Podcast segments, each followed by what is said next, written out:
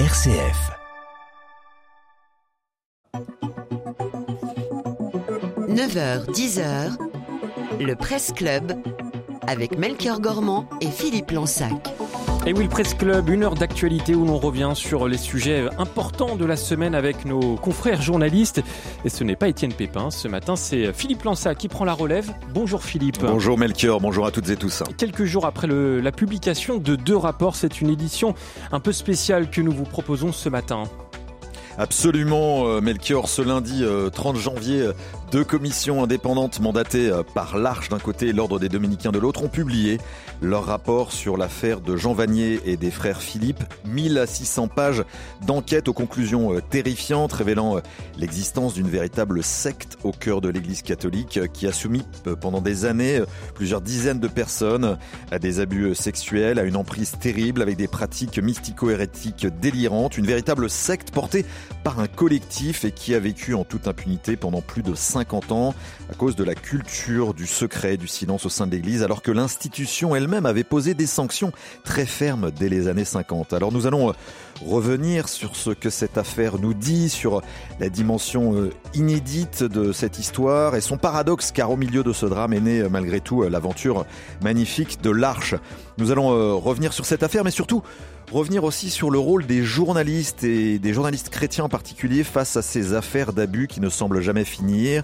Affaire Prena, Siaz, affaire Sentier, Ricard, les béatitudes, etc.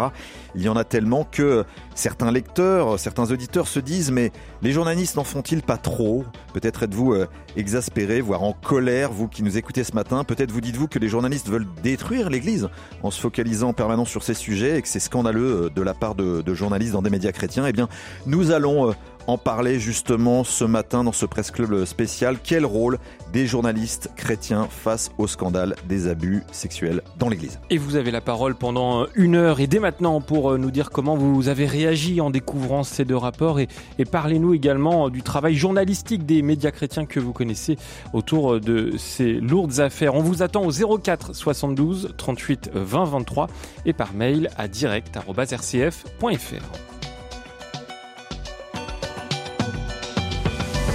Deux invités sont avec nous jusqu'à 10h dans ce Presse Club. Céline Oyo, bonjour. Bonjour. Vous êtes euh, chef euh, du service euh, religion de la Croix. Merci d'accepter, d'avoir accepté notre invitation en direct ce matin. À vos côtés, Émeric Christiansen, bonjour. Bonjour à tous. Vous êtes directeur de la rédaction de l'hebdomadaire La Vie. J'aimerais qu'ensemble nous revenions d'abord sur ce qui a marqué, bien entendu, ce début de semaine la remise de ces rapports par les deux commissions euh, indépendantes mandatées euh, d'un côté par l'Arche, de l'autre par les Dominicains, des, des commissions euh, portées par des historiens, psychologues, psychiatres, sociologues, théologiens, des hommes et des femmes qui ont enquêté dans les archives de l'Arche, des Dominicains, mais aussi du Vatican, qui ont recueilli des, des témoignages pour comprendre ce qui s'est passé. Alors, commençons peut-être avec vous, Céline Noyot, par rappeler euh, les faits car on peut vite être perdu parce que ça s'étend euh, depuis 1945, euh, fondation de l'eau vive par le père Thomas Philippe jusqu'à la mort de Jean Vanier en 2019, très récent. Qu'est-ce qui s'est passé? C'est quoi les faits et les dates marquantes pour essayer de bien comprendre et d'avoir des repères? Bah Effectivement, une des dates marquantes, c'est la fondation de l'eau vive en 45, donc un centre spirituel à côté du couvent d'études des Dominicains euh, du Sauchoir en Ile-de-France et euh, dans l'Essonne. Et, à ce moment-là, donc Thomas Philippe, un Dominicain, donc crée ce centre pour des jeunes qui affluent du monde entier. Il y a un certain succès, il y a même des élites catholiques qui gravitent, Jacques Maritain, Charles Journet, le Papy 12 bénit l'entreprise, qui devient vite florissante. Mais quelques temps plus tard, dès le début des années 50, euh, il y a deux femmes, des lanceuses d'alerte. C'est déjà assez euh, Et, ça euh, vient très vite d'ailleurs, hein, quelques années après la fondation de l'ONU. Ça a déjà commencé, mais c'était c'était c'était secret. Donc là, deux femmes parlent aux Dominicains pour dire que le père euh, Thomas Philippe euh, entretient euh, des relations sexuelles au sein de ses accompagnements spirituels et ces, ces, ces relations sexuelles, il les justifie d'une théorie mystique déviée, déviante, et, et, ça va conduire à l'ouverture d'une enquête qui va durer pendant quatre ans, une enquête du Saint-Office, donc l'ancienne congrégation pour la doctrine de la foi, donc c'est Rome qui s'en empare. Oui, il est, il est convoqué, hein, le, le, le, père Philippe est convoqué à Rome et, et jugé. Oui, parce qu'en fait, ce qui, au-delà de, des déviances euh, sexuelles, c'est vraiment les déviances euh, mystiques, presque. Donc c'est pour hérésie en fait qu'il est euh, est convoqué à Rome. Donc il va être condamné en 56, c'est la deuxième grande date. condamné à la déposition, c'est pas le renvoi d'état clérical parce qu'à l'époque il est jugé par après plusieurs expertises psychiatriques comme comme malade et dangereux. Donc la solution qui est adoptée, c'est de le garder dans l'église pour le surveiller et euh, il est condamné donc à la déposition. Il n'a plus le droit de confesser, d'exercer toutes ses prérogatives de prêtre. Mais euh, il va euh, donc il est il est mis au une sorte de secret, enfin en tout cas sous surveillance. Il mais est il va mis au banc de, de l'église quelque part, mais malgré tout, il, il- il revient et personne n'est au courant de rien. Bah, C'est-à-dire que justement à l'époque, le, secret imposé par le Saint-Office est la norme, euh, mais va aussi lui servir puisque euh, peu à peu, au fil des années, euh, cette affaire secrète, pour éviter le scandale, va lui servir de paravent, de, couverture, et, et cette affaire va tomber dans l'oubli peu à peu. Alors certains seront vigilants, heureusement, mais à partir de 63 déjà, il obtient de pouvoir rentrer en France et euh, de s'installer donc à Trollibreuil, qui va être euh, le, lieu où va être fondée l'Arche, ou- avec Jean Vanier. Et là, il va obtenir, euh, il va récupérer en fait de plus en plus, euh, en demandant à chaque fois des autorisations, toutes ses prérogatives, y compris le droit de confesser des hommes et des femmes, de célébrer la messe évidemment, de prêcher, et avec ce, avec l'appui de l'évêque qui n'est pas mis au courant et quand il le saura, euh, ne ne ne- n'y croira pas vraiment et bah, voyant tout le bien qui est fait euh, par euh, par Thomas Philippe, par Jean Vanier pour les, les personnes handicapées qui les accompagnent, ça va ça va être comme un paravent là encore. Par Et avant donc, de, tout ça, de cette arche que donc on le rappelle a été fondée donc elle en 1964. On a aussi la fondation au début des années 70 des frères de Saint-Jean par le frère de Thomas Philippe, Marie-Dominique Philippe. Et, et, qui et lui ce- aussi sera condamné pour euh, parce qu'il aura pour avoir couvert son, frère et avoir incité euh, euh, une des femmes qui l'accompagnait spirituellement à, céder aux, avances, enfin aux tentatives de, Thomas Philippe. Donc euh, Marie-Dominique Philippe sera condamné lui aussi en 57. Ça, n'avait pas été su parce que justement le, maître général des Dominicains à l'époque avait voulu maintenir le secret, mais il, est bien condamné lui aussi. Et, malgré ça, il va pouvoir fonder une communauté florissante, celle des frères de Saint-Jean. Merci beaucoup euh, Céline Oyo pour ce récapitulatif. Donc 45, l'eau vive, les années 50, l'époque des condamnations d'ailleurs des deux frères.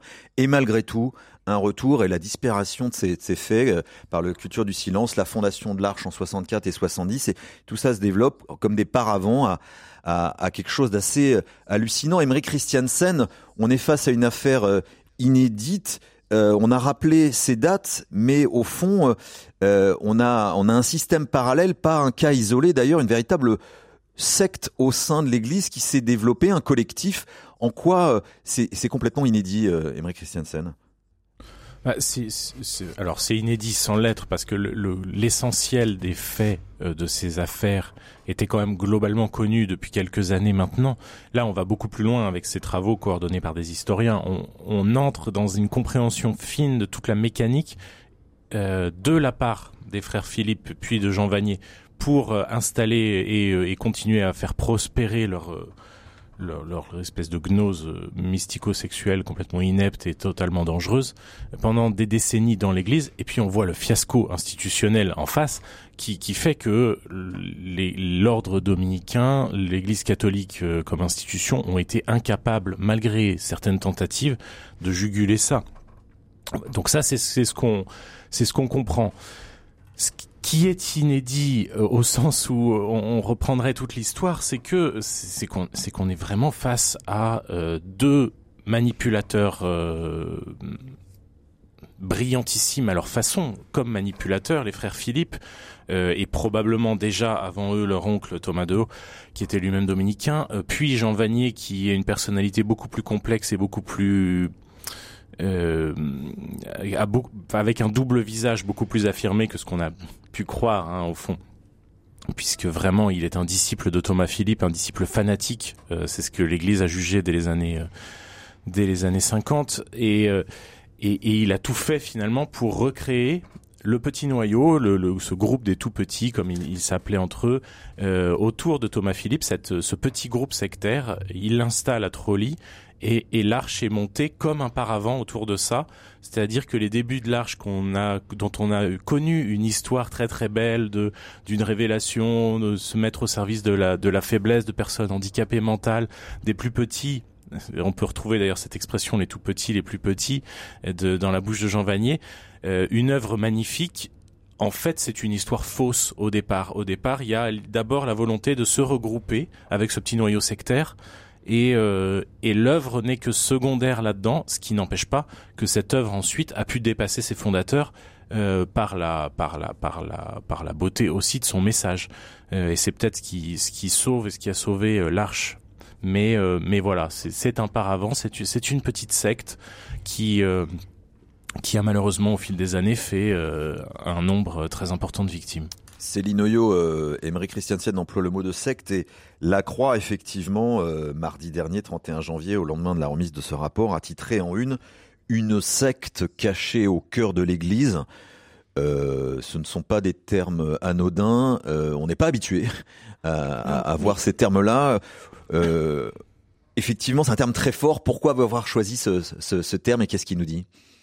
C'est pas notre choix, c'est celui des historiens qui ont étudié donc dans le dans le rapport de l'Arche sur 900 pages cette histoire. Il parle effectivement de sectes cachées au cœur de l'Église, avec euh, d'une certaine manière ses prêtres, avec son clergé, avec euh, avec ses codes, parce que ils ont donc vraiment fonctionné en marge et au cœur de, de l'Église. Il y avait au sein de l'Arche, euh, évidemment, euh, des, des, séminaristes, des prêtres qui venaient. Donc c'était une œuvre qui était vraiment euh, insérée, mais eux-mêmes, dans le secret, pour, continuer leur, leur pratique, cette, cette sorte de liturgie déviante totalement folle, avec une sorte d'appui doctrinal dans les, thèses, les de, Thomas Philippe, qui était un peu le grand prêtre, et Jean Vanier, quand Thomas Philippe part pour Rome pour son procès, devient lui aussi, euh, d'une certaine manière, euh, prêtre pour, euh, pour ce petit groupe. il va prendre le, le, lead, on va dire, et, et entouré de, de ces femmes qui sont un peu les fidèles, les disciples, avec tout un système de code, parce que donc les courriers sont ouverts à l'époque par le, ou en tout cas surveillés par par les autorités romaines, et donc ils ont tout un système de code pour continuer à échanger entre eux alors que euh, Rome a demandé à ce qu'il n'y ait plus aucun contact entre Thomas Philippe, Jean Vanier et euh, les femmes en demandant notamment une sorte de désintoxication. C'est ça le, terme qui est employé un peu plus tard. Et donc, euh, il a fallu d'ailleurs pour les, historiens des, des, patientes semaines de, travail dans les archives pour essayer de déchiffrer ces codes secrets, pour essayer de comprendre dans toute cette littérature, dans toutes ces correspondances, ces lettres qu'ils ont échangées pendant plusieurs années, notamment les années 50, début 60, pour comprendre qui était qui et euh, c'est grâce à, notamment, les détails sont assez euh, intéressants. Un petit papier qu'ils ont trouvé où il y avait euh, marqué Gère égale Jean, Pi égale une telle, Pas égale un tel qu'ils ont pu euh, déceler qui était Thomas Philippe, euh, dans, euh, à qui il écrivait. Voilà. Donc c'est pour ça qu'on parle de secte aussi cachée parce que il y a vraiment un fonctionnement interne avec ses codes, avec son clergé, avec sa liturgie, avec son, son corpus doctrinal, inspiré donc d'une pseudo révélation de Thomas Philippe qui a fonctionné et qui a, qui a un peu structuré ce petit groupe pendant toutes ces décennies.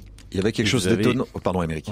Non, vous avez aussi cette, cette forme d'initiation, c'est-à-dire que les, les membres s'initient entre eux, s'entretiennent dans, un, dans une forme de secret euh, autour d'une révélation avec une sorte de, de message public de Thomas Philippe à une doctrine publique dont il va parler assez librement euh, autour de lui, qui est déjà un peu étrange, mais voilà. Et, et puis une doctrine cachée qui est vraiment réservée aux initiés, d'où ce noyau euh, d'où ce noyau sectaire. Et cette doctrine, alors sans entrer dans tous les détails parce que c'est assez sordide, mais c'est par ailleurs, tout à l'heure je disais c'est inepte, mais ça, nous paraît absurde de lire ça aujourd'hui, mais c'est teinté de l'idée qu'il y a une révélation euh, de donc de Marie et qu'il est possible de recréer par forme de liturgie sexuelle euh, une union entre Marie et son fils. C'est-à-dire qu'en plus, c'est nourri d'inceste symbolique. C'est très, très, très, très étrange et très, très dangereux.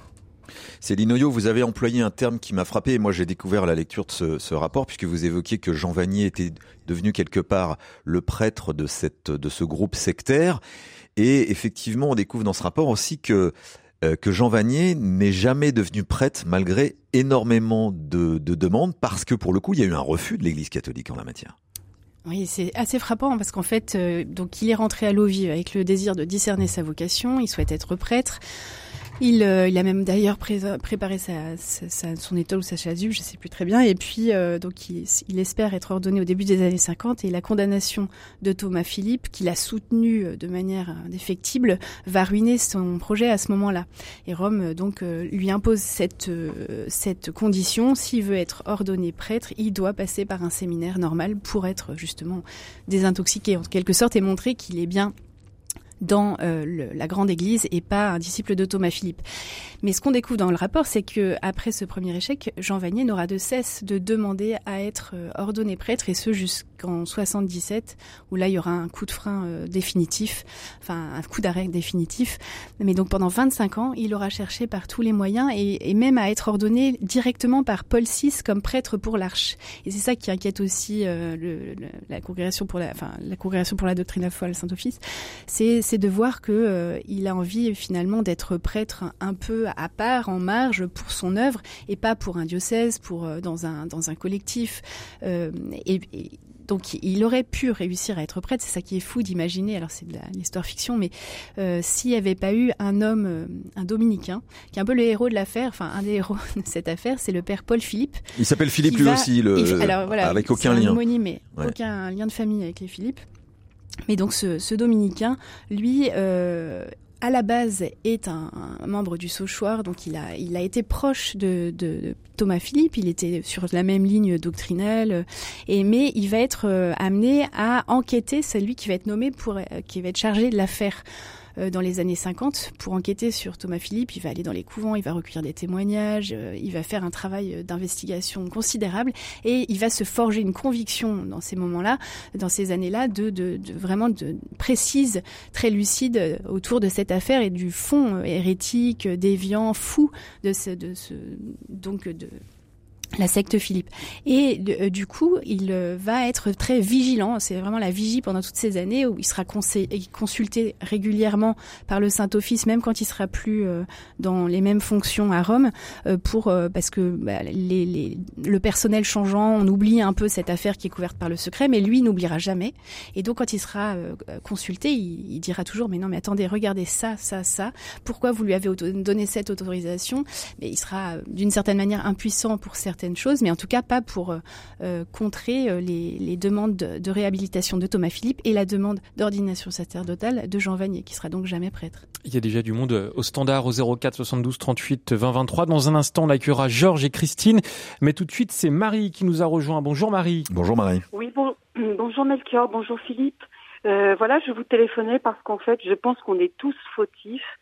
Euh, J'ai assisté il y a 40 ans à peu près 40 ans et euh, par deux fois à des cérémonies à Saint-Jodard euh, pour prise d'habits et ordination d'un membre de ma famille euh, très proche. Et euh, à chaque fois, on en ressortait tous au bout de quatre heures de célébration euh, en disant mais c'est une secte, c'est une secte. Le père Marie-Dominique avait une voix d'outre-tombe, on ne l'entendait pas. Euh, et c'était, il y avait vraiment des mots très très durs. Euh, je me souviens, c'était euh, je te dépouille de de tous tes biens matériels, de tout. Tu, enfin voilà, on avait été extrêmement choqués à l'époque et je pense que euh, il y a bien longtemps que tout le monde pense que ce que c'est que c'était une dérive sectaire et qu'on n'a rien fait. Une fois de plus. Merci beaucoup, Marie, pour votre appel euh, ce matin dans, dans le Presse Club. Oui, immense merci, euh, Marie. Euh, Emery Christiansen, euh, ce que nous dit Marie aussi, c'est l'histoire de on savait et un énorme silence, un silence de l'institution, mais un silence collectif. Que nous dit effectivement cette affaire, au regard d'ailleurs des autres affaires, sur cette question du, du silence assourdissant, Emery Christiansen? Alors, je, pense que d'abord dans ce dans ce témoignage, on, touche euh, à, un autre volet de l'affaire qui est le volet de la communauté euh, Saint-Jean, euh, pour lequel on peut préciser qu'on attend encore un autre rapport d'enquête. C'est le troisième qui qui est attendu pour venir éclairer toute cette histoire. Donc le, rapport d'enquête sur, pour faire la vérité sur la sur l'histoire de Saint-Jean. oui, il y a il y a un silence. Disons qu'il y a il y a Céline l'expliquait tout à l'heure, un secret qui est tenu dans l'Église sur les condamnations. Ça, c'est évidemment, ça va pas aider. À partir du moment où vous avez une condamnation qui est prononcée, on peut pas dire qu'il s'est rien passé, qu'il n'y a pas eu de tentative d'empêcher les choses, mais que cette condamnation est secrète. Euh, Thomas Philippe, qui est un grand manipulateur, j'insiste, va réussir à retourner les choses, à se faire aussi passer pour persécuté. Euh, oui, il va dire qu'il y avait une cabale contre lui, quoi, une cabale théologique ou doctrinale. Et le secret le sert, puisqu'on ne peut pas dire pourquoi il est condamné. Lui, il laisse entendre qu'il est condamné pour des raisons idéologiques et que c'est une cabale. Marie-Dominique Philippe, euh, c'est encore différent puisque c'est une condamnation moins sévère, mais euh, mais tout aussi secrète et qui va être littéralement couverte par le maître de l'ordre des Dominicains à l'époque, qui euh, qui va pas se contenter de couvrir le secret et de tenir le secret là-dessus, qui va d'une certaine façon le promouvoir comme conseiller auprès de lui et lui redonner une légitimité alors même qu'il est condamné. C'est-à-dire que presque pour Marie-Dominique Philippe, on pourrait regarder que la condamnation est un accélérateur dans sa dans sa carrière au sein des, des dominicains et de l'Église. Euh, c'est tout le paradoxe. Donc il y a, y a, ce secret qui n'aide pas. Ensuite, il y a la partie euh, le silence. Est-ce que les personnes auraient pu, ceux qui ont vu, auraient pu parler, etc c'est très compliqué. On, est dans des années qu'il faut voir. On, on, va vite arriver aux années d'après concile où très vite vont arriver pour Marie-Dominique Philippe le renouveau charismatique, euh, tout un tout un mouvement dans l'Église, et il va devenir une figure ascendante, regardée presque comme un saint, enfin pas presque comme un saint, euh, et, et il va y avoir beaucoup d'aveuglement autour de ça. Pour Thomas Philippe, et Jean Vanier, c'est un c'est un phénomène assez similaire, même si c'est pas forcément toujours les mêmes groupes dans l'Église qui vont les porter au nu. Euh, c'est pareil. Jean Vanier, rappelez-vous, était quand même regardé comme un saint jusque extrêmement récemment. Euh, mais pour la partie euh, Thomas Philippe Jean Vanier, l'aveuglement est moins peut-être moins flagrant, c'est-à-dire que les, les, signaux, paradoxalement, étaient peut-être moins nombreux et, euh, c'est il y avait, enfin, pour Jean Vanier lui-même, Thomas Philippe, il y avait des vrais signaux d'alerte. Pour Jean Vanier, les signaux d'alerte étaient moins importants et c'est plus difficile de, distinguer quelle est la responsabilité de tout le monde là-dedans, même si très clairement tout le monde s'est laissé aussi aveugler par par une figure qui était considérée comme comme belle, magnifique, prophétique. Céline Oyo, c'est vrai que dans le témoignage encore une fois de, de Marie et et on avait eu la même sensation autour de l'affaire Prena, euh, pour toutes les familles qui étaient autour de ce fameux euh, groupe scout de Sainte-Foy dans la, dans la région lyonnaise, d'un grand silence non seulement d'institution, mais un silence collectif dont aussi aujourd'hui beaucoup de fidèles se semblent eux-mêmes euh, coupables. Que nous dit là de nouveau cette, cette affaire sur cette question-là du, du silence et de la responsabilité collective sur le sujet? Bah, ça nous dit que déjà le silence a commencé à être rompu euh, plutôt à la fin des années 90 par les victimes, les premières qui ont commencé à parler, et qu'il a fallu ensuite euh, deux décennies pour que ce soit vraiment entendu.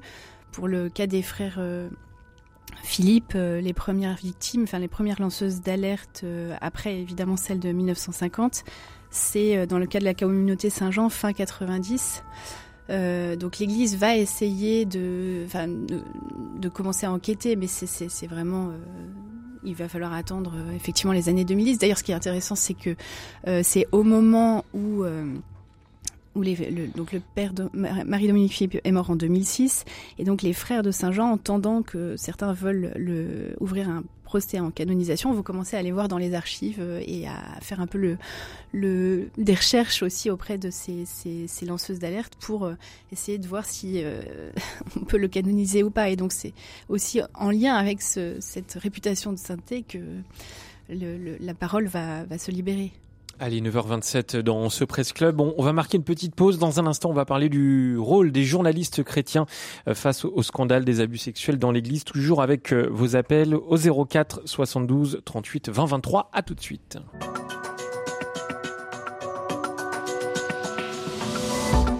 « 9h, 10h, le Presse Club avec Melchior Gormand et Philippe Lansac. Et avec nos deux invités jusqu'à 10h, Emeric Christensen, directeur de la rédaction de La Vie, et Céline Oyo, chef du service religion de la Croix.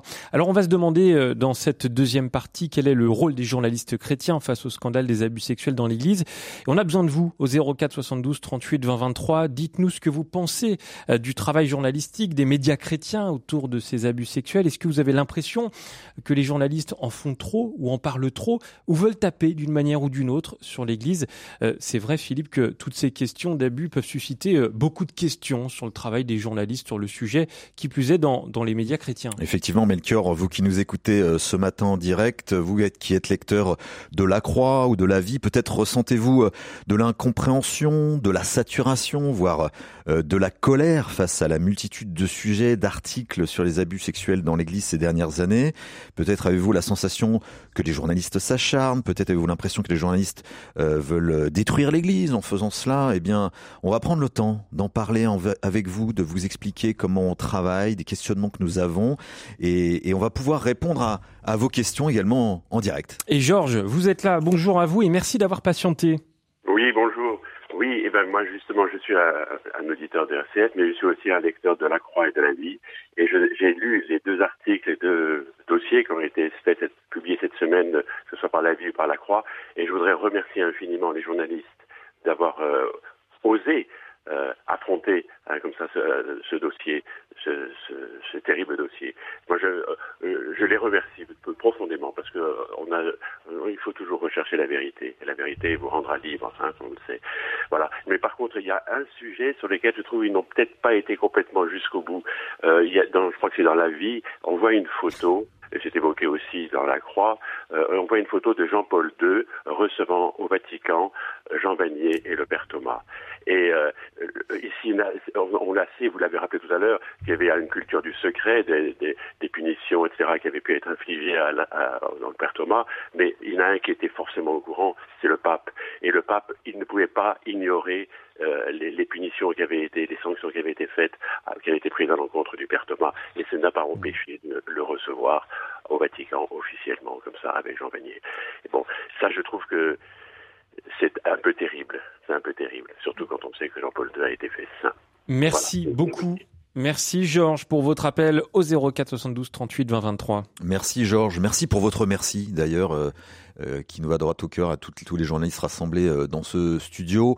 La question Jean-Paul II effectivement qu'on voit qu'on voit en photo avec les frères Philippe et, Jean Vanier, Céline Oyo, que répondre à Georges? Bah, c'est compliqué effectivement parce que cette photo, on l'a publiée aussi, elle est très symbolique. Elle montre déjà euh, combien ils étaient reçus entrés au lieu. Euh, elle pose la question effectivement de la responsabilité euh, de Jean-Paul II qui les a encouragés. Donc à minima, parce qu'il recevait donc chaque année les frères de Saint-Jean en audience pour une messe privée. Euh, donc il y a une première question, c'est que Jean-Paul II, par sa, son mode de gouvernance déjà charismatique, par son encouragement des communautés nouvelles, qui était le fer de lance de sa volonté de nouvelle évangélisation, a été un peu un modèle et un, et un, un, un encourageur, enfin un, je sais pas comment le dire, pour ces, pour ces communautés, et il, il les a adoubés. Enfin, euh, c'est tous les, les les, les, fondateurs de ces communautés nouvelles comme euh, Jean, euh, comme Marie-Dominique Philippe euh, avaient donc entré direct chez lui. Donc il, y a était un peu aveuglé quelque part par toutes ces initiatives. Lui-même était aveuglé par tous ces jeunes qui arrivaient, ces jeunes vocations, ces séminaristes qu'on lui présentait. Il y avait une forme d'aveuglement. Après, il était aussi instrumentalisé. Cette photo, c'était aussi une manière de montrer après aux communautés. Vous voyez, même le pape Jean-Paul II nous reçoit. voilà. Et, quel était son degré de connaissance Là, il faudrait aller enquêter beaucoup plus profondément parce que à un moment, on sait que Jean-Paul II n'a plus euh, voulu recevoir euh, pour sa messe privée euh, les frères de Saint-Jean. Pour quelle raison? À la fin de, sa vie. Donc, le, degré de connaissance, on peut pas aujourd'hui vraiment dire voilà, il couvrait jusqu'à quel point. C'est ça la, recherche qui, re, qui demeure. Emery Christensen. J'aurais peu de choses à dire de plus là-dessus. C'est un mystère. Qu'est-ce que Jean-Paul II savait exactement? C'est très difficile de savoir. Il y a une vraie enquête à mener là-dessus. Il y a un détail troublant sur cette photo dont on parle, où on voit effectivement Jean-Paul II avec Jean Vanier, Thomas Philippe et Marie-Dominique Philippe. C'est la date qui, qui, moi me trouble énormément, 1984, qui se trouve aussi être l'année de la mort du, de Paul Philippe dont Céline parlait tout à l'heure, qui est celui qui a vraiment tout fait pour pour les empêcher de nuire avec les moyens qu'il avait et en respectant malheureusement trop les règles dans l'institution. Il a joué dans les règles contre des gens qui n'en avaient aucune. C'est aussi le, malheur, euh, le, le, tragique de cette histoire. Mais voilà, dans quelle mesure Jean-Paul II pouvait être euh, alerté, dans quelle mesure euh, on, on voit bien en retraçant l'histoire, en lisant les rapports, que la mort de Paul Philippe est aussi un accélérateur pour les frères Philippe et Jean Vanier, dont la, dont la renommée euh, explose littéralement euh, dans la période qui suit, euh, encore plus qu'elle ne, qu'elle ne l'était avant. Et c'est vrai que c'est troublant de voir Jean Vanier et les frères Philippe tout sourire face à Jean-Paul II en cette date où, où, où, celui qui les pourchassait vient de, de décéder. C'est très troublant. On prend une autre question, Melchior. Oui, c'est Christine qui nous a rejoint. Bonjour Christine. Oui, bonjour à tous et merci de pour votre émission. Euh, je voulais euh, répondre à la question que vous posiez tout à l'heure et en début d'émission, savoir est-ce que les journalistes n'en font pas trop? Eh bien moi, je vais vous dire que vous n'en faites pas trop. Vous êtes vraiment là pour euh, rompre le silence, silence insupportable pour les victimes. Euh, voilà. Et puis je voulais vous, vous demander aussi, euh, demander aux journalistes aux journalistes, pardon, je suis émue parce que je suis assez en colère sur le sujet, euh, demander aux journalistes de creuser aussi par rapport aux ramifications. Moi, j'ai fait partie de la fraternité de Marie-Reine Immaculée.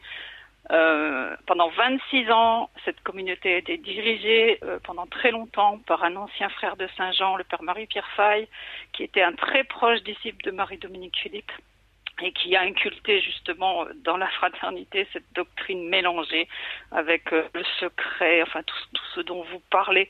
Et, euh, et voilà. Donc, euh, et dernière chose que je voulais dire, c'est que lorsque je me suis adressée à la cellule des dérives sectaires de la conférence des évêques de France il y a quatre ans maintenant, la seule réponse que j'ai reçue, c'est par rapport à, à ce prêtre, ce personnage passé entre les mailles du filet.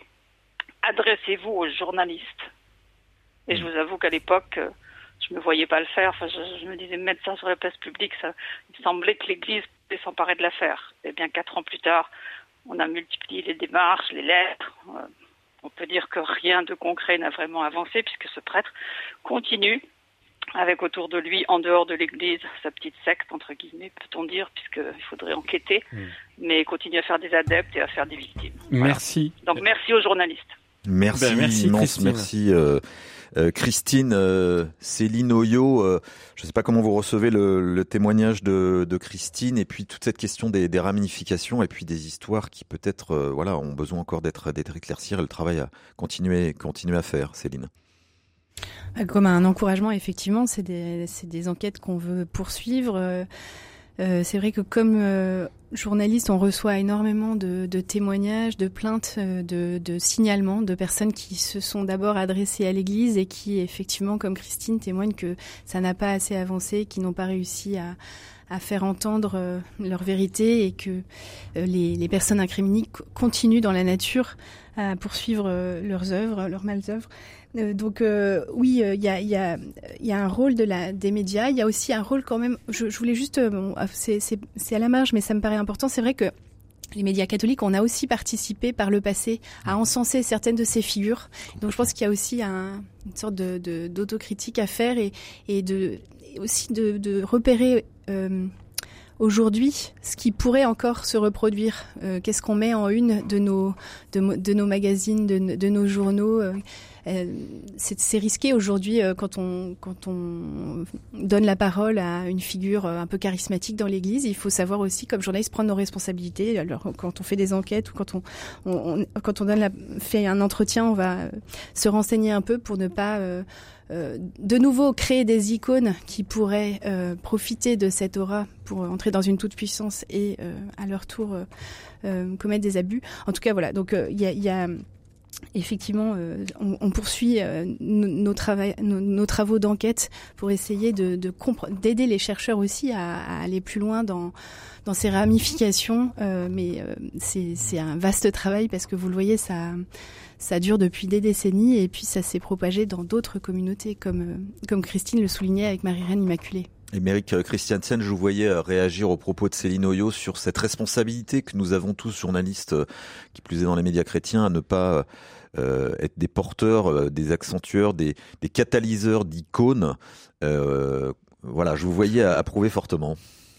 Je, pense qu'il y a d'abord une, une, responsabilité historique qu'il faut pouvoir regarder, regarder en face. C'est-à-dire que, comme, comme beaucoup d'autres, hein, mais, mais, mais nous-mêmes, médias, médias chrétiens, on a, on a pu être aveuglés, on a pu, euh, voilà, laisser une place, mettre en avant beaucoup de figures qui se, qui, qui, qui tombent aujourd'hui de leur piédestal et, c'est tant mieux, mais qui, euh, dont on découvre que l'envers du décor était vraiment dramatique.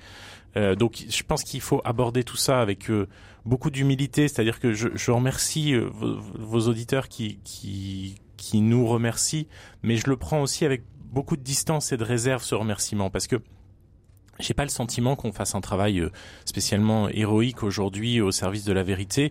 J'ai le sentiment qu'on fait juste une œuvre de justice, que on a on a eu nos responsabilités comme comme média, qu'on a, euh, voilà, le, la, vraie gratitude à avoir aujourd'hui, elle est d'abord pour les victimes qui ont parlé, euh, ensuite pour toutes les personnes, euh, je reviens sur une figure comme Paul Philippe, mais il y en a beaucoup d'autres qui, pendant des années, dans l'ombre souvent et dans l'incompréhension parfois, en étant stigmatisés, ont œuvré, ont tenté de faire sortir la vérité ou de lutter contre toutes ces, ces abus spirituels et ces, et ces violences sexuelles.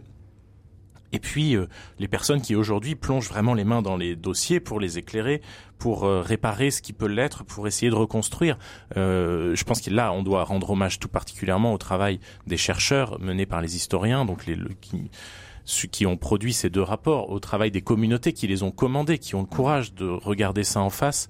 voilà, moi je, je, me tourne vraiment vers toutes ces personnes et s'il y a un et s'il y a un remerciement à leur apporter, c'est c'est celui-là. Et j'ajouterais juste, euh, comme, comme, comme directeur d'une rédaction, euh, un, hommage aussi quand même euh, à mon équipe, mais aux équipes des médias qui travaillent dessus, aux journalistes qui se plongent dedans. C'est pas facile quand même de passer d'une semaine à l'autre, d'un dossier à l'autre de plonger dans le dans, dans l'ensemble des détails. C'est souvent sordide, éprouvant. On essaie d'épargner au lecteur l'accumulation de détails euh, mais, euh, mais nous, on n'en fait pas l'économie et c'est vrai que c'est lourd. Ça n'est rien par rapport au poids que portent les victimes, mais c'est c'est pas très agréable. Beaucoup de réactions dans un instant. Jean-Pierre et Patrice viendront euh, témoigner à l'antenne. J'aimerais juste vous lire un, mail de Marie-Claude qui nous dit Merci aux journalistes qui font leur travail. Non, nous ne trouvons pas que les journalistes en font trop. Merci de dire ce qu'il se passe et d'analyser. Il était temps. Ce travail redonne de la dignité à l'Église et aux chrétiens. Euh, Emery Christensen, comment vous l'entendez ce témoignage de Marie-Claude qui nous parle de dignité? Je, pense que c'est. Euh, je, parlais à l'instant de, faire juste une œuvre de justice. Je pense que c'est ça. On a, euh, on a quelque chose de de cet ordre aujourd'hui à, rétablir, de de pouvoir euh, regarder les choses en face, re, rendre hommage à toutes ces personnes qui, qui ont été victimes pendant des années, non pas parce qu'elles ont été victimes, mais rendre hommage au fait que elles disaient la vérité et personne ne les entendait. Euh, personne ne les écoutait bien souvent. Euh, voilà, et, et l'Église ne s'est pas euh, grandie de, ce, de cet aveuglement collectif pendant si longtemps.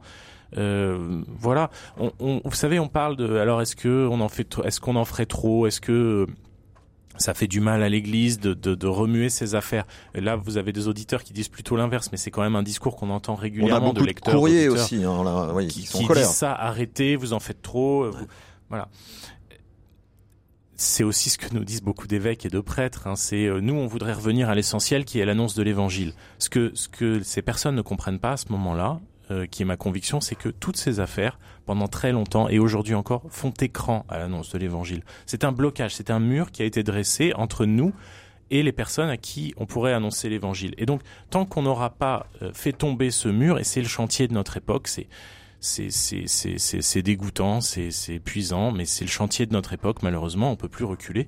Tant qu'on l'aura pas fait, ça, ça, continuera de faire écran. On est bien obligé d'en passer par là pour reconstruire quelque chose. Hmm. Bonjour Jean-Pierre. Oui, bonjour. On vous écoute, allez-y. Oui, voilà. Euh, donc moi j'ai été membre de, de Foi et Lumière pendant huit ans. Et Jean Vanier était quelqu'un, était une belle référence pour nous, avec euh, Marie-Hélène Mathieu.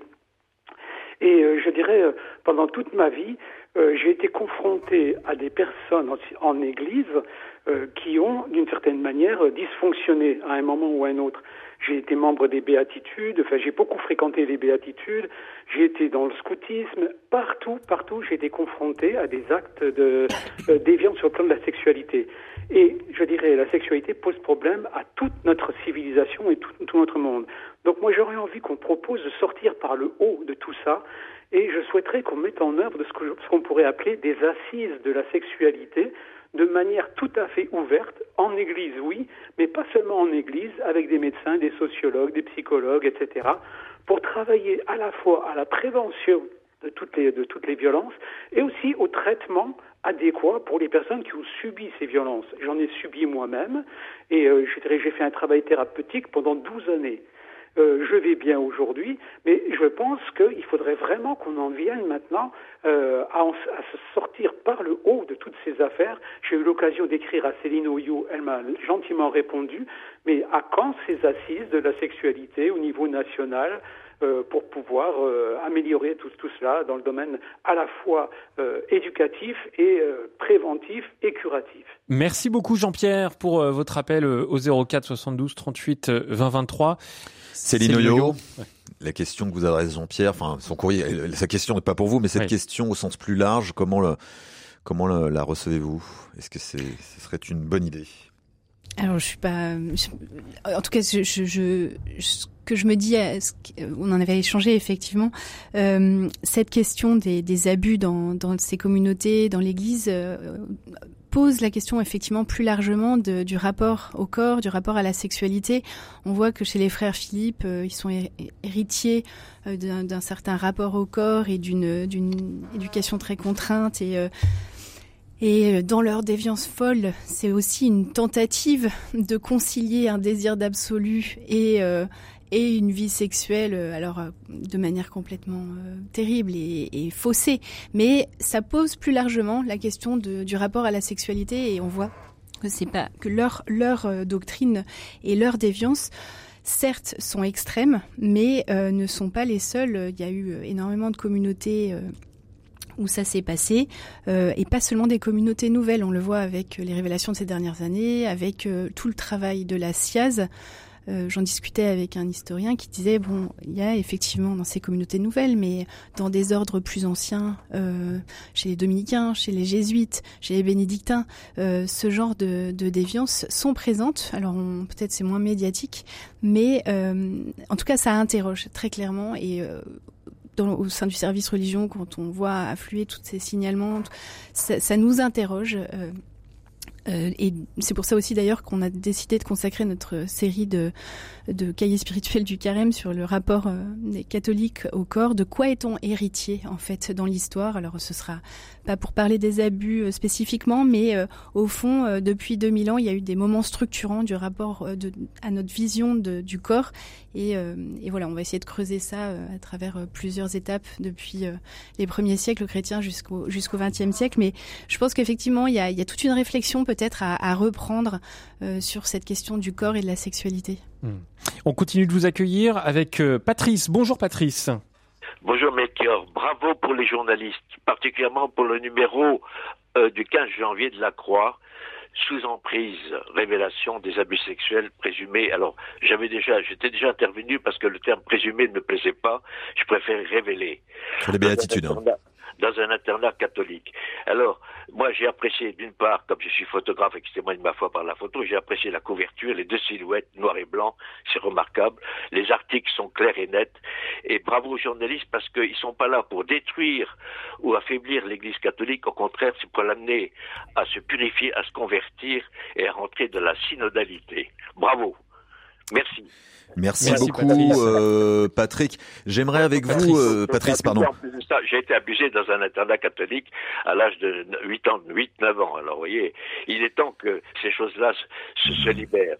Et j'ai beaucoup insisté aussi sur le fait que parole libérée, c'est important, mais plus que ça, pardon, le pardon libère, le pardon libère réellement. C'est pas ce chemin, ce chemin-là que j'ai réussi à pardonner à l'aumônier qui avait abusé de moi. Merci, merci beaucoup, merci Patrice. beaucoup, euh, Patrice, pour votre votre appel, votre témoignage. Euh, J'aimerais de fait, euh, puisque Émeric, vous l'évoquiez tout, tout à l'heure, vous évoquiez la voilà la difficulté que c'est euh, pour nous euh, journalistes d'aborder ces, ces, ces, sujets. Avec vous, Céline, j'aimerais que qu'on en reparle aussi parce que effectivement c'est lourd à porter. Vous, vous y travaillez depuis depuis des années. D'ailleurs, vous avez publié en 2021 un, un, livre sur le sujet aux éditions Bayard, La trahison des pères. Vous suivez ces affaires depuis très très longtemps. En quoi c'est compliqué, si on rentre un peu dans les coulisses du travail des journalistes, en quoi c'est compliqué, en quoi c'est impactant? Euh, bah c'est impactant, comme le disait tout à l'heure euh, Émeric, parce qu'aussi on reçoit d'abord euh, des, témoignages de victimes qui sont eux-mêmes lourds. Enfin, je veux dire, c'est ça qui est le, fond. Écouter avec attention le témoignage d'une victime, ça nous plonge dans des abîmes. Ça, demande aussi à cette victime, quand elle fait le récit de ce qu'elle a vécu, c'est en soi un épisode traumatique, ça réactive le traumatisme. Donc on a quand même une grosse responsabilité, on porte aussi leur poids d'angoisse de voir leurs paroles de nouveau trahies ou abusées. Donc il faut être au plus près euh, du témoignage, être le plus délicat possible dans la manière d'en rendre compte. Euh, après, c'est aussi des, affaires qui posent des cas de conscience parce que voilà, on va parler de telle ou telle personne, comment on va en parler, à partir de quand. Euh, souvent, les journalistes, euh, mes confrères, euh, on, en parle, c'est, c'est, ça nous, on dort pas très bien pendant ces enquêtes ou euh, juste avant la publication de l'article et même après, parce que on est aussi habité de toutes les critiques et, qu'on peut entendre et qu'on reçoit après la publication. C'est effectivement, on en parlait tout à l'heure.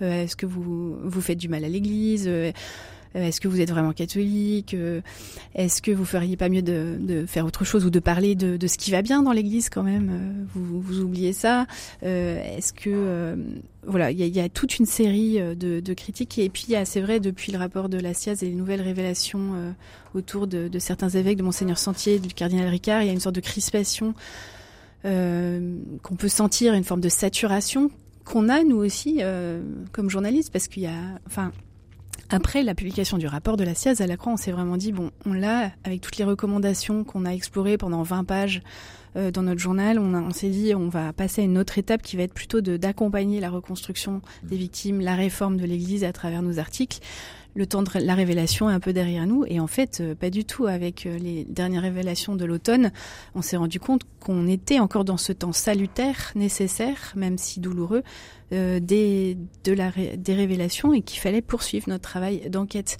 Et donc, il y a, y a une forme de, de, saturation chez nos lecteurs, chez les journalistes, parce que on est aussi euh, chrétien, catholique, et c'est impactant euh, de, de, travailler euh, sur une institution qui qu'on considère aussi comme euh, le corps du Christ, comme voilà cette Église à laquelle on est attaché. Donc il y a tout ce poids effectivement, mais on est convaincu que c'est pas faire du mal à l'Église, mais c'est l'aider au contraire à être davantage fidèle, comme l'a bien dit tout à l'heure Émeric, à fidèle à sa mission, à d'annonce de l'Évangile, et donc c'est fort de cette conviction euh, qu'on poursuit euh, notre travail au-delà du devoir de vérité de, de, tout journaliste. Je partage effectivement complètement, Céline, ce phénomène de saturation dans nos équipes aussi à RCF. C'est vrai que après la SIAZ, on, bon, il y a eu la phase très intense de la SIAZ, et puis nous, on a essayé de maintenir chaque mois euh, une émission spéciale pour, parce que c'était une recommandation de la SIAZ que de faire vivre ce sujet, ce débat pour justement lancer la reconstruction. Et c'est vrai que que cet automne avec euh, les affaires Sentier et Ricard ont été de nouveau compliquées. Donc je, voilà, je, je plus sois complètement tout ce que tout ce que vous dites et j'y mets associé Christiansen. En même temps, alors un, un petit vertige qu'on peut ajouter à ça, quand même, c'est celui dans nos équipes et pour nous-mêmes de de nos moyens, de notre sentiment d'impuissance. Parfois, on reçoit beaucoup de témoignages et clairement, on n'a pas les moyens de donner suite à tous les témoignages qu'on reçoit, à tous les à toutes les alertes qu'on reçoit. On ne peut pas faire que ça parce qu'on a aussi le reste de l'actualité à traiter. Et ça, c'est terrible parfois de se dire, mais on va être obligé de faire le tri. Où est-ce qu'on va enquêter Où est-ce qu'on va travailler Sur quels sujets euh, Et lesquels on va laisser de côté, malheureusement. Pas parce qu'on s'en fiche, au contraire. Mais, euh, mais parce que on a, on peut pas, on a, on n'a pas les moyens de ça. C'est, c'est un, c'est un vrai vertige et c'est une vraie source d'angoisse, je trouve, au sein des équipes aussi cet aspect. Mais je reviens sur les, le, vous parliez de l'automne, les révélations, etc. Je, pense qu'il faut aussi redire à nos lecteurs et nos auditeurs que qu'il faut faire une forme de distinction entre les types de révélations. Moi, je mets pas du tout sur le même plan le rapport de la SIAZ, les deux rapports dont on parle là, qui amènent, en qui décrivent en détail des phénomènes, et par exemple une affaire comme l'affaire Sentier ou l'affaire Ricard qui surgit euh, à l'automne. Parce que dans un cas, l'affaire Sentier, l'affaire Ricard, vous avez le sentiment mais plus que le sentiment qu'on régresse, que qu'on n'avance pas sur ces sujets, que l'Église est toujours prisonnière de certaines habitudes qui font que euh, on a parlé à l'époque d'abus de confiance euh, vis-à-vis des fidèles et des victimes, et je pense qu'on y est toujours dans ces cas-là. Donc là, il y a un vrai sentiment de encore des affaires, vraiment encore de nouvelles affaires, de nouveaux scandales. Tandis que quand ce sont des rapports, c'est douloureux, c'est pénible à lire et voilà, mais il y a on progresse aussi d'une certaine façon et on progresse dans la compréhension des phénomènes, on progresse dans le travail de vérité et je vais pas dire qu'on va s'en réjouir, mais d'une certaine façon, on pourrait presque s'en réjouir un petit peu parce qu'au moins on est sur un chemin euh, on avance. Dans, mm. un cas, on régresse, dans l'autre, on avance, mm. et, euh, et on peut se, se, voir ça comme une forme de soulagement, en tout cas de oui, de, de léger soulagement peut-être, euh, et faire cette distinction peut nous aider. Bonjour Sophie. Sophie, est-ce que vous êtes avec nous? Alors, si Sophie n'est pas là, c'est pas grave, on va passer à, Gaël. Est-ce que vous êtes là, Gaël Oui, absolument. Bonjour. Bienvenue. Bonjour à tous. On vous écoute, allez-y. Euh, je, peut-être, euh, je sais que le sujet était déjà largement abordé sur euh, la nécessité du travail des journalistes. je voulais revenir en fait sur sur le sujet qui a été abordé, sur le vocabulaire employé, et puis sur le niveau de détail qui est fourni. Euh, je sais que dans le dossier de la Croix, il y avait euh, un petit avertissement au début de, de l'article de mémoire. Oui, euh, cela dit, même si ça donne la nausée, et d'ailleurs je conçois très bien combien ce travail est difficile d'enquête et, tout le travail de, des journalistes, mais ça me paraît extrêmement important de donner le détail autant que possible des faits, parce qu'en fait ça évite euh, d'entrer euh, dans un certain complotisme. De, ce sont des faits tellement inimaginables en fait, notre imagination, nous, ne suffit pas à le concevoir. Et il s'agit de sortir d'un vocabulaire qui est, que moi j'entends tous les jours dans ma paroisse, de gestes inappropriés, de dérapages. Enfin, il faut bien mesurer ce que ça veut dire. Et surtout avec les dossiers là, qui, les deux dossiers qui viennent de sortir, sur les, le, la même la théologie qui est transmise. Hmm. Et ça, je pense que ça a été largement souligné. Mais aussi, un, un, un auditeur a souligné l'importance de travailler sur les ramifications. Hmm. Oui. Euh, mais effectivement, si on ne va pas vraiment citer les faits, je me rappelle de de l'insistance à, Gaël, je, me permets de vous couper la parole parce qu'on arrive vraiment à la fin de cette émission, mais c'est vraiment pertinent ce que vous dites. Et, merci beaucoup de nous avoir euh, appelés. Oui, c'est les noyaux, la question du vocabulaire, du choix des mots que nous euh, met en exergue Gaël. Oui, cette remarque est très pertinente parce qu'effectivement, il y a eu un, un, vrai changement, une évolution dans notre manière même de traiter de ces affaires. Euh, je me souviens en 2013 quand on a publié l'interview euh, des frères de Saint-Jean du prieur qui parlait pour la première fois euh, des, des, abus commis par le père Philippe. C'était déjà dans le petit milieu catholique un séisme, mais à l'époque, euh, on avait parlé de gestes inappropriés, contraires à la chasteté, et on était nous-mêmes journalistes prisonniers de ce vocabulaire. Et on s'est rendu compte au fur et à mesure des années qu'effectivement, et grâce à des experts, grâce à des victimes, grâce à des euh, voilà des lanceurs d'alerte, on s'est rendu compte que c'était c'était complètement insuffisant et même un paravent à la vérité et que ça, ça n'aidait pas à comprendre. Et notamment ce travail de, de Michael Kors sur l'emprise au sein du petit séminaire d'Autrey, euh, qu'on a publié donc il y a 15 jours, nous a vraiment montré que cette euphémisation des termes était même un ressort euh, pour maintenir les gens euh, sous emprise et que ça, maintenait euh, non seulement les victimes, mais aussi les autorités ecclésiales, mais aussi les fidèles sous une sorte d'emprise où finalement on, restait un peu dans le flou. Et effectivement, de savoir nommer, parfois c'est cru, parfois c'est vraiment abject, mais ça, ça permet de se vraiment de consentir à voir, à sortir de l'aveuglement et à voir la réalité En un mot, puisqu'on arrive au terme de cette émission, Emeric, euh, vraiment en quelques secondes, qu'est-ce qui vous fait tenir, qu'est-ce qui vous donne espoir au milieu de, de voilà des ténèbres là, de ces affaires Le Christ, en un mot. Bah, ce sera le mot Non, de le la Christ, évidemment. Le mot, le mot de la fin de ce Presse Club. Euh, immense merci à vous deux, Céline Oyo, Émeric Christiansen. Céline, je rappelle que vous êtes chef du service religion de la Croix et Émeric, directeur de la rédaction de La Vie. Merci Philippe Lansac et merci pour euh, vos nombreux témoignages ce matin. On n'a pas eu le temps de tous vous passer. On a reçu également euh, beaucoup de mails. Alors moi je vous renvoie à une émission spéciale qu'on va faire euh, la semaine prochaine, vendredi 10 février à 9h. Voilà, vendredi prochain, animé par Étienne Pépin, nous reviendrons en détail sur tout le rapport avec ceux qui ont travaillé dans ces commissions indépendantes, des historiens, des sociologues et des, psychologues. Merci beaucoup, notamment à Pierre-Henri aussi qui était à la réalisation ce matin. Dans un instant, on va souffler un petit peu, on va jardiner dans l'émission Prenez-en la graine avec toujours vos questions au 04 72 38 20 23. À tout de suite.